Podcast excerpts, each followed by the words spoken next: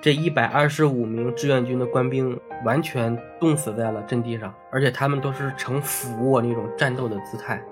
那个里面就是冻死的比打仗打死人还要多。大家好，欢迎收听《机动单车》，我是小贤。我是加鸡腿，啊，近期正在热映一个电影啊，对一部非常优秀的战争片对战争片。嗯嗯呃，这个就是长津湖战役。嗯，但这个录我们这期节目的时候，我们还没看啊。对我们是在这个节目播出之前录的， 对我们是为大家去普及一下这个长津湖战役的这个背景跟这个经历啊。嗯嗯，那如果说没有看过的那个观众呢，也不用那个着急把我们关掉，因为这期我们就没看这个 电影，所以说不涉及到任何剧透。是的，是的，嗯，怎么说呢？这个长津湖战役其实是发生在抗美援朝期间的一场战役。我们就先从那个朝鲜说起啊。嗯朝鲜大家都知道啊，因为这个二战的原因，美苏的一个争霸的局面，然后在朝鲜呢是分成了南边是韩国，北方是朝鲜，硬生生把一个国家给分成了两个政权。南北朝鲜，对，就是叫南朝鲜、北朝鲜，或叫南韩、北韩都可以。对对对，但是呃，小仙，我问你啊，嗯朝鲜战争到底是怎么打起来的？嗯，但我们小学学的课本上你的，别小学、小学、中学、大学，你都可以讲一下。嗯，就是国内的课本上给咱们大家就讲述的就是以美帝为核心的什么联合国军团，什么入 侵朝鲜，对汉人发动了朝鲜战争，对对对吧？然后是我们为了保全自己国家， 为了维护己，自己国家的利益嘛，对而且美国那么有飞机去轰炸我们的边境哈，然后对对对炮弹打到我们的鸭绿江国过土这边了，嗯但其实真实情况是这样的啊，啊就是说在呃朝鲜和韩国分别独立之后哈，嗯北边呢是以那个金日成嗯，为首的共产主义阵营啊，形成了一个朝鲜社会主义国家。对然后南边呢是以李承晚为首呢，就是跟美国嗯一起组成了一个资本主义国家，叫韩国，北边叫朝鲜。嗯其实这场朝鲜战争是发生在一九五零年嘛，嗯它本身呢是金日成就是秘密的拿到了苏联的援助之后，嗯偷偷策划想一举吞并韩国、嗯统一朝鲜的一个计划。就是当时的金日成率领北朝鲜，经过密谋的策划，他就悍然发动了对韩国的统一战争。对，因为他们本身是一个国家嘛，然后对被分成了两个部分。现在呢，金日成就是想一举吞并韩国，去统一朝鲜，把整个朝鲜半岛变成一个社会主义国家。嗯。就相当于有点就不恰当比喻啊，就可能有点像是我们比如说大陆当时和那个台湾那边两个势力割据的时候，想一并打到台湾那边，把台湾整个全部收并过来。哎对，这个道理是一样的。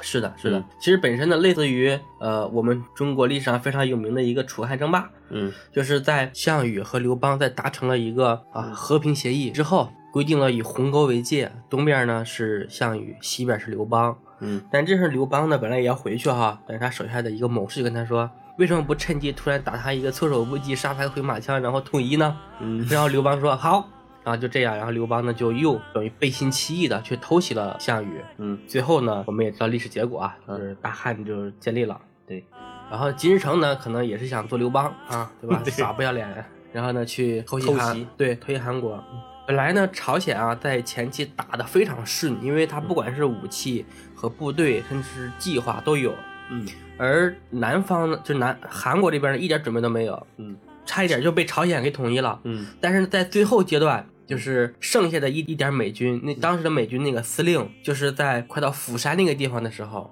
就说我们不能再撤了，再撤就是海上了。嗯大家可以看一下那个地图啊，朝鲜军就是占领的面积最大的时候哈、就只剩朝鲜半岛东南那一小圈儿没有打下来，嗯然后整个的朝鲜半岛基本上全打下来了。对，当时的那个美军就说，这个地方就誓死就不能退了。嗯，不能退之后呢，然后就赶紧给美国就是总部那边去本土打啊电话。，对算是吧，对吧？派了个信鸽就飞跨越了太平洋，然后飞到了美国， 你们赶紧来吧，对吧？我这也盯不住了。嗯然后呢，美国开始仁川登陆，嗯，对，然后从仁川那边开始登陆，美军的战斗力和朝鲜的那种那就不是一个战斗级力别的。真的是不是一个级别。 就像朝鲜历史上一直被外来的人给按在地上摩擦啊，对，一般是被日本，然后现在被美国，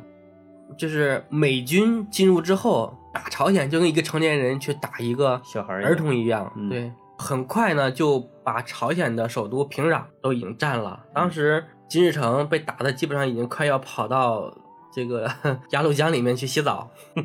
然后这个时候呢，中国看不下去了，呃朝鲜也是一个社会主义小弟嘛，而且苏联老大哥嗯也说，就说你也不能不管哈。嗯然后这样就是美苏之间啊，不是美苏，啊，是 苏联和中国之间也达成了一个秘密的协议。然后苏联说，我给你提供武器和装备，嗯还有一些其他的物资嗯。他说你出人去打，这嗯，样其实也相当于是那个冷战前的一部分，就是国际的就主力嘛，吧对对对，就是社会主义阵营和资本主义阵营之间的较量。对，然后中国呢，就很快呢就做出了决定，然后呢，一九五零年就雄赳赳气昂昂的跨过了鸭绿江，嗯，然后呢去抗美援朝。其实那个时候主要是国内也内战刚结束嘛，对吧？对，然后是国内的一些就是军力，呃，正是处于那种比较能打的一个阶段，对吧？感觉出兵一下那个朝鲜，帮助一下那个社会主义的一些小老弟，呃，这么其实说吧还是，可我以们能打过的，我们共产党领导下的这个武装部队一直很能打，嗯从八一南昌起义到现在，一直都都很能打。然后，但是这个时间啊，我们就是等到抗美援朝哈，嗯志愿军在入朝之后，第一站就把美国的一个一千多人的部队嗯就给打败了。嗯而且当时美军在得知中国进入之后，还是挺震惊的，他们觉得中国以中国这这个实力，对吧？不，当时中国没有实力，中国很差劲的，你知道吗？ 没有人瞧得起中国的这个军事的实力，嗯但他们就是说可能会带来一部分麻烦。嗯像当时的美军的这个驻韩总司令啊，嗯麦克阿瑟，他说我们可能要认真对待一下中国，嗯，就是我们抗美援朝其实前后一共打了五场比较大的战役嘛，对，呃，第一次战役、第二次战役、第三次战役，这样就有前后打了将近五次。就在一九五三年的第五次之后呢，就签了一个停战协议。嗯这个长津湖战役呢，发生在第二次战役期间。这个时候呢，第一次战役已经打完了。第一次战役呢，中国是以损失伤亡大概是一万人左右的代价，歼灭了美国，就是歼灭了联合国军吧，大概是一点五万人左右。嗯，第一次战役的意义在于说，把联合国军从鸭绿江边赶到了清川江以南，嗯然后呢，稳定了一个战局，粉碎了联合国军想在感恩节之前就是占领朝鲜全境，就是等于反过来了嘛，对吧？嗯就是本来是呃金日成，朝鲜占占对领韩国，现在是韩国要占领朝鲜，对对对相当于是，对对对，是这意思。嗯然后呢，第一次战役结束，然后等于稳定了一个局势。那紧接着呢，双方就进行了第二次战役。当时呢，联合国军的那个司令他想计划是在圣诞节以前结束朝鲜战争，然后呢回到美国去过圣诞节嘛，嗯，对？吧？这个当时美军的口号。这个时候呢，打了第二次的战役，而长津湖战役就是呢第二次战役中的一个小的战役，嗯也不能说小吧，就是其中的一次啊比较惨烈的战役。这个战役呢是中美双方都不愿意提及的一场战役，也太惨了，太惨了。美国呢是不敢回忆，中国呢是不愿意去回忆。嗯对，这就是特别心酸、特别惨烈的一个一场战役。嗯，就是战斗过程啊，大家都可以去搜。其实我们呢，就从或者在电影里面就可以看，对电影，其实大家建议去看看啊，这个确实是很悲惨。呃，我们呢就从衣食住行这几个方面，从后勤保障这去块儿嗯讲一讲这场战役、为什么双方都不愿意提及啊，嗯尤其是我们中国。嗯呃，这场战役其实双方的主战部队，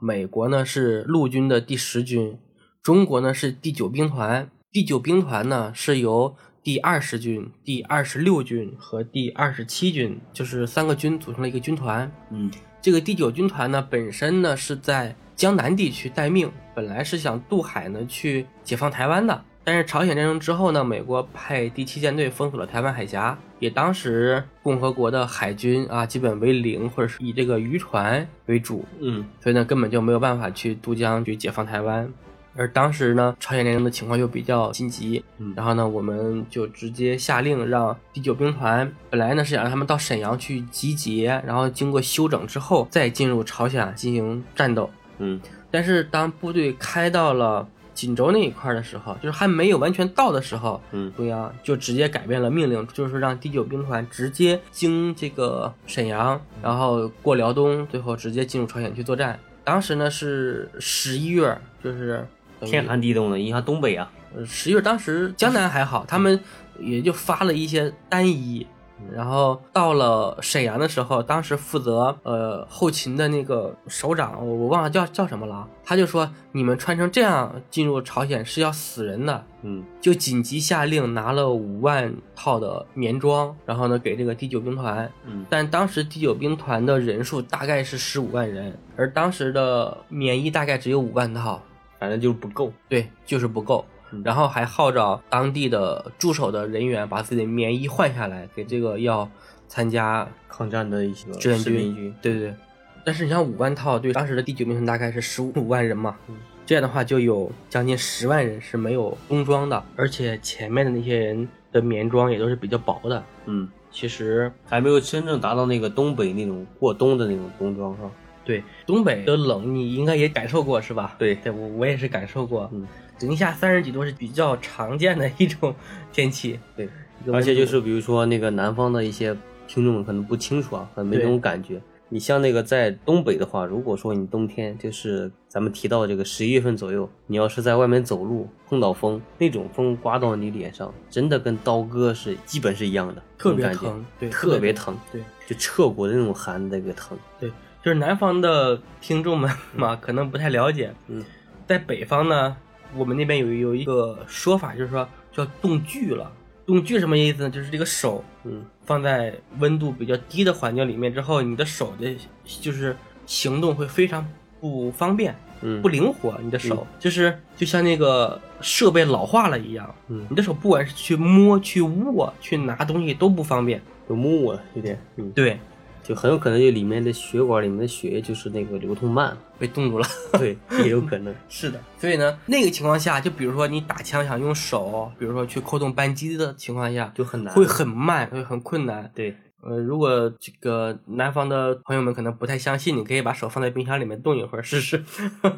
啊，这开玩笑，千万嗯不要尝试啊，千万不要尝试。我们就讲衣啊，现在是讲这个衣服的阶段，嗯，保暖哈。这个时候呢，就是很多志愿军进入朝鲜之后啊，结果那一年也是异常的寒冷，零下三十度到零下四十多度嗯这个温度。当时美军的服装就非常好啊，因为当时没有人造绒那种啊，美军的棉衣都是用鹅绒做的，嗯哦，对，所以保暖效果非常好。嗯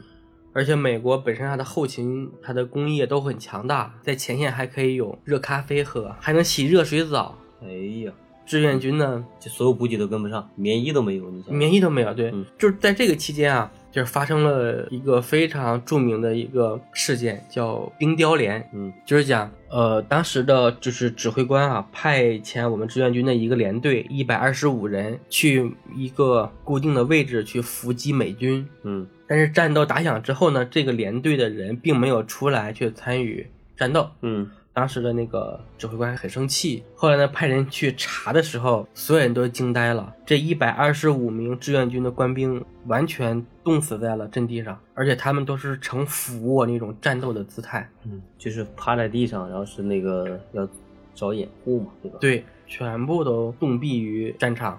这其实是活活冻死了，是的，是的嗯而且后面美军看到之后也是大为震惊。嗯对，你看这种纪律哈，包括这种悲惨，嗯而且当时很多志愿军在参加完这个战争之后，他们的耳朵就是一摸就掉了，因为冻了，真的是冻对了，已经冻得很透很透了，嗯然后你再经过这个温暖的解冻之后，嗯就已经它已经完全坏死了，所有的地方对都坏死了。嗯，这个地方我觉得还是呃说起来还挺挺心酸的，对。而志愿军呢，当时就是这场战役打下来啊，嗯志愿军整体的伤亡，就是战斗伤亡，大概在一万四千人左右，但是冻伤，就是冻死和冻伤，达到了惊人的三万多人，然后其中四千多人是冻死的，所以呢，打这场战就是这场战役，嗯，非战斗减员比这个战斗的这个 伤亡还要大。对呀，冻都冻死了四千人，对，，但是你看啊，即使像美军装备那么好啊，后后勤勤补保给障能那么强的情况下，嗯美军的冻伤亡也达到了七千三百多人。对，就是美军的整个军团大概是在十万人左右，第十军团。嗯但是他投入这场战斗呢，就是直接产生战争的部分大概是两万五千多人，就大概是这样。然后志愿军呢，直接战斗的人员大概是八点八万人，基本上达到了将近三比一不到。我感觉应该是打这个长津湖战役的时候碰到了极端恶劣的一些环境，才导致大家都那个猝不及防嘛。是的，对，就是我家里的一个嗯算是老一辈吧，算亲戚吧，对。嗯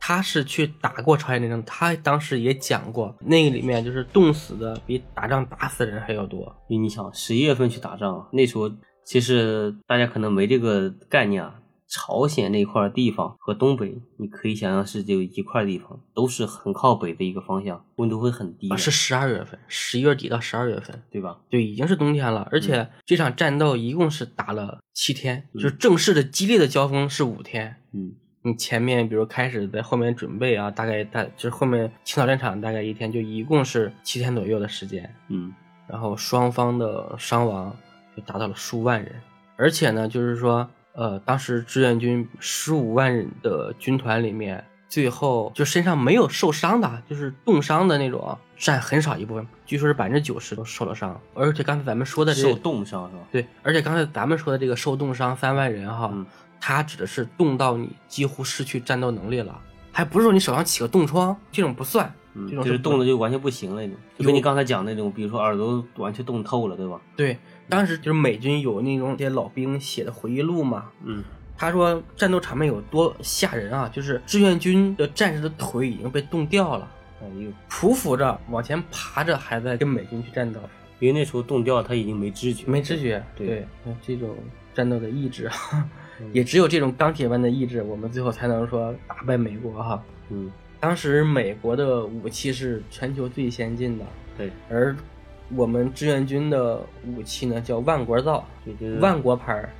什么样的这个 枪都有，有苏联援助的，自己兵工厂产的，对嗯吧？还有接收那个日本的那个二战结束的投降投降的一些对吧？武器国民上党将兵的，嗯，甚至还有什么当年那个晚清洋务运动的那汉洋造啊，这些还有人用，嗯，所以就是装备就极其参差落不后，齐，对嗯，跟美国简直就差了一个时代。嗯，幸亏那个时候的一些枪支弹药还不是像现在这么先进，差别这么多，对吧？如果以现在的军事装备来说，我觉得去跟美国打，我觉得志愿军肯定是能打赢的。嗯，对了，之前在知乎上有一个文章就问啊，说如果说当时是共产党在上海，就是问那个淞沪会战，共产党能打赢吗？嗯当时有人就回答说，如果是当时共产党在领导这个淞沪会战哈，嗯，说根本就不会有淞沪会战的发生，因为前面共产党一波就把日本人给灭了。有些人的战略这个确实是不行。对，就是刚才这个一的部分啊，现在咱们讲食啊，就是嗯吃、吃的东西。嗯，你想打仗啊，这个吃是最重要的，啊因为对你如果你不吃肯定是不行啊。那么我们中国的这个后勤补给是非常差的。就跟不上，对，当时呢，就是麦克阿瑟到那个朝鲜战场之后，他总结出了一个规律，嗯称这个志愿军的攻击叫礼拜攻势。为什么叫礼拜攻势呢？就是说共产党的攻击能力只有一个礼拜，嗯，因为当时共产党没有任何的这个后勤补给，不能说没有任何吧，就是后勤补给能力极其弱。你因为没有制空权，你这些铁路想都不要想。汽车呢，基本上你白天开肯定会被给你炸掉，然后呢，只能靠一些人还有一些牲畜去拉一些简单的补给过来。所以呢，我们当时有一篇文章叫《最可爱的人》嘛，对吧？嗯志愿军战士就是在那里去吃炒面，嗯就把我们现在吃的这种白面放在锅里炒一炒，然后呢就着血水吃，这是他们经常吃的一种东西啊。咱们还学过一个，你还记不记得叫一个苹果的故事？就是也是志愿军去打水，因为水源被美军给封锁，志愿军喝不到水，然后在路上捡了一个苹果，他们一起分那个苹果吃。这个印象不太深了。但那个最可爱的人讲那个朝鲜的那些老百姓那个记得还挺清楚的，对，这就是在吃的部分啊。然后长津湖战役的时候呢，就是我们志愿军刚进入朝鲜半岛不久，嗯这个时候呢，志愿军身上就是也没有太多的这种吃的哈，因为都是轻装上阵。嗯，他们当时的吃的是补给，一天大概每个人是分三个煮的土豆，土豆煮熟了当做你一天的口粮。嗯，但是这个土豆呢，在零下三四十度的温度下被冻得像冰球一样，你对啊咬、呀咬都咬不动。但是没办法，打仗还是要吃，然后志愿军战士就只能把这个土豆放在嘎吱窝里面，先把它捂或热者是了，放在肚子上，嗯，放在自己身上最热乎的地方吧。把它捂化了，画一点儿啃一点儿，画一点儿啃一点儿，就这样哎，呦，一天三个土豆，其他的吃的东西基本上就没有。嗯但是美国就不一样了，美国这个时候因为强大的后勤补给能力是吧？嗯，他们吃的是牛肉罐头，各种豆类的这种罐头，还能吃到烤火鸡、哎呦，这伙食都可以啊！嗯牛排我，刚才前面还提到嘛，能在前线喝到热咖啡呢都。对，嗯，然后每天还有糖果、巧克力啊，还有香烟、雪茄这种，所以在吃上跟美军差的就更多了。嗯，这个就是吃的部分哈。嗯，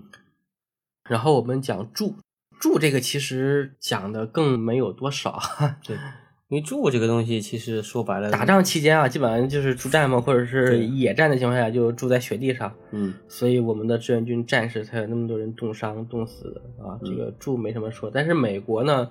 是有帐篷的。当时在战役发起之前啊，就是志愿军每人就是分了一个白色的斗篷吧，算是，嗯这是一块白布啊，隐藏在雪地上。主要就是为了做隐蔽用的。对，就已经埋伏好了。嗯，在长津湖的边上。这个时候介绍一下美军的牵头部队是美军陆战第一师，这是精锐中的精锐，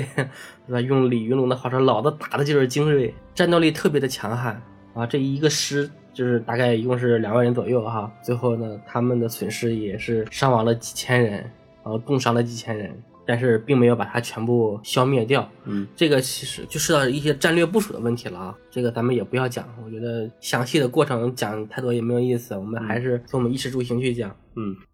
当时志愿军就每人披着一块白色的斗篷，埋伏在雪地上，嗯就看着美军在阵地上支起一个个的帐篷。相比较而言啊，帐篷里面肯定比雪地里面是要暖和的多的，对吧？对，而它里面还可以生生篝点火，对是吧对？对烤烤火的，你说再喝点什么热饮啥的。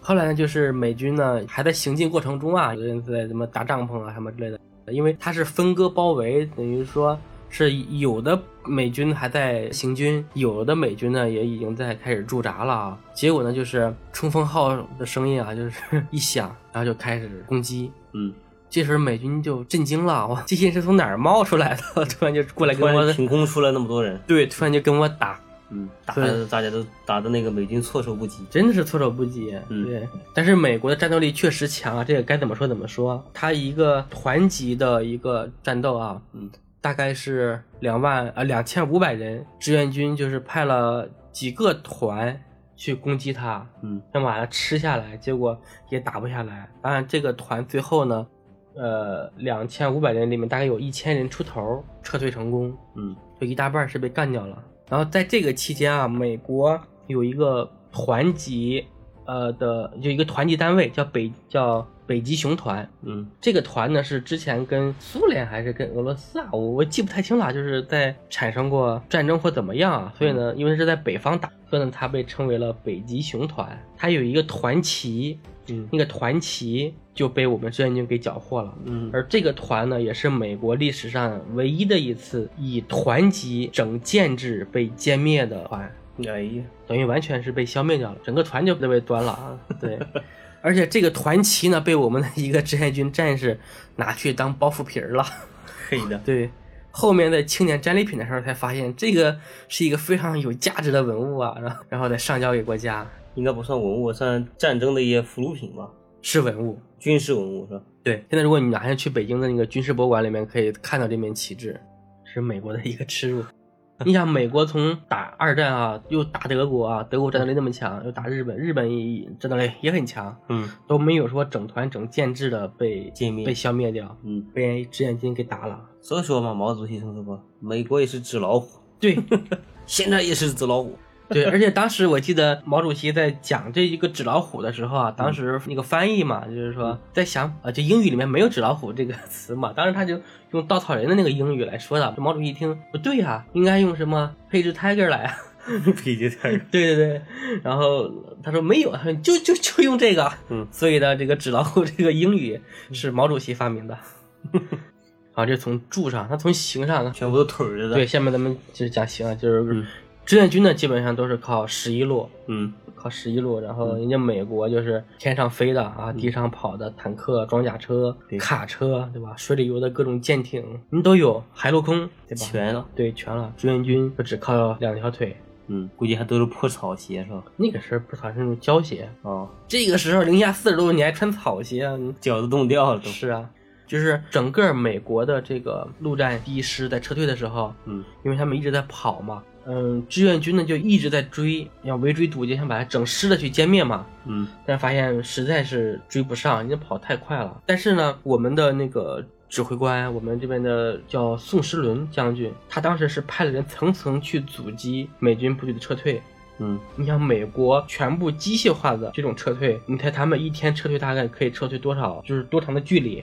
几十公里得有吧？就是一天，你觉得他开车可以走几十公里是吧？对啊，呃，每天大概只能走几公里。几公里是吧？对，就是在志愿军阻击最狠的时候，他一天只撤退了五百米左右，五百米，一里地。对，嗯一里地。嗯，对，你出去说实话，外面吃个饭，你走路可能都不止五百米了。嗯全机械化的部队一共才走这么多，然后大部分的时间他们都是这个撤退的很慢，嗯但是因为双方的这个军力还有火力的问题哈，嗯美国最终呢，他还是在撤。然后这时候呢，我们派了我们的算是预备部队吧，第二十六军，嗯，二十六军的第八十八师去追击他，想结果乘胜追击对，但是呢，在战争开始之前，把二十六军放在了离战场大概是七十多公里的一个位置上，就离得比较远嘛，一百多里地。然后呢，等到命令下达的时候，他们去追的时候，离美军就已经是很远了，很远了，最终也没有追上啊，非常可惜。到最后，在这个总结的时候，宋时轮将军还对二十六军的军长还大发雷霆，说要撤下他们的番号啊什么之类的。嗯所以呢，也他们也是比较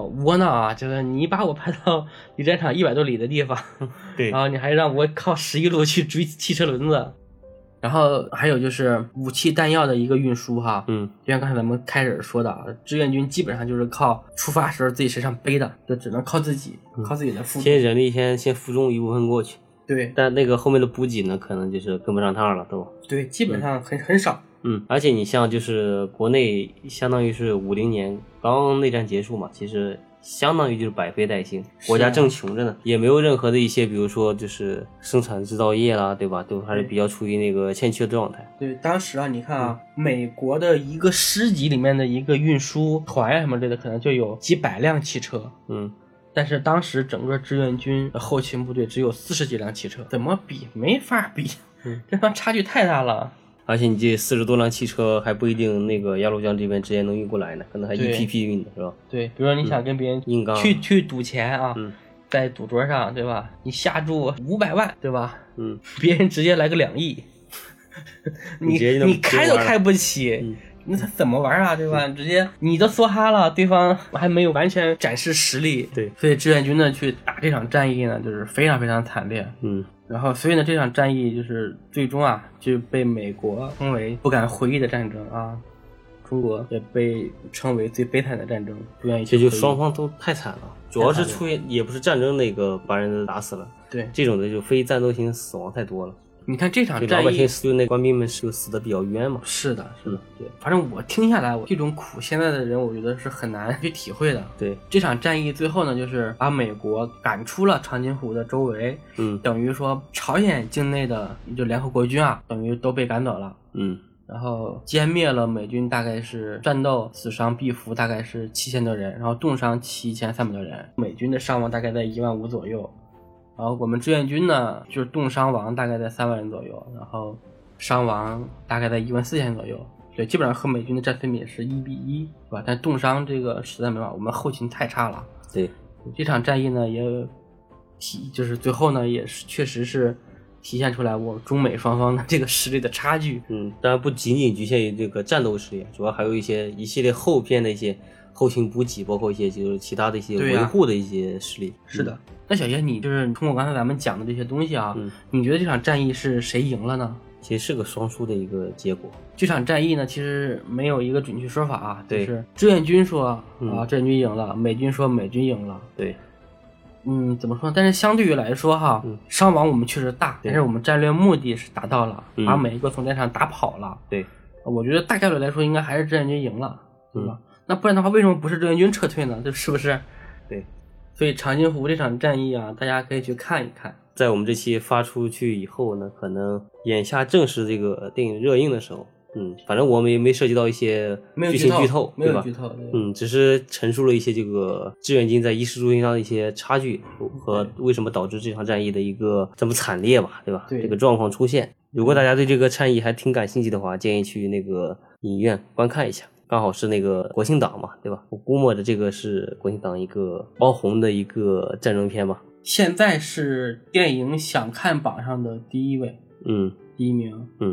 那这期呢也是我们算是十一长假前的一最后一期。这是我们推出的国庆档机动单车的一个节目， 对对对， 国我们又撤离国庆档了。对对，我们就不添乱了啊。对， 对，嗯，主要是因为好不容易放个长假，也是吧，也想自己休息休息，然后也陪陪这个家人， 啊，这样陪陪朋友的，嗯对吧？对对对啊，祝大家也在国庆期间能玩的开心。对，吃好喝好啊！这个路上去玩的时候要带点瓶儿啊， 就开车出去的时候堵在路上，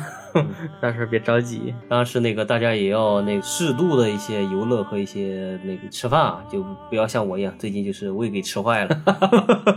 嗯对，大家身体是还是要多爱护一下。嗯，行，那就祝大家这个国庆快乐。国庆快乐，嗯，拜拜。拜拜。 「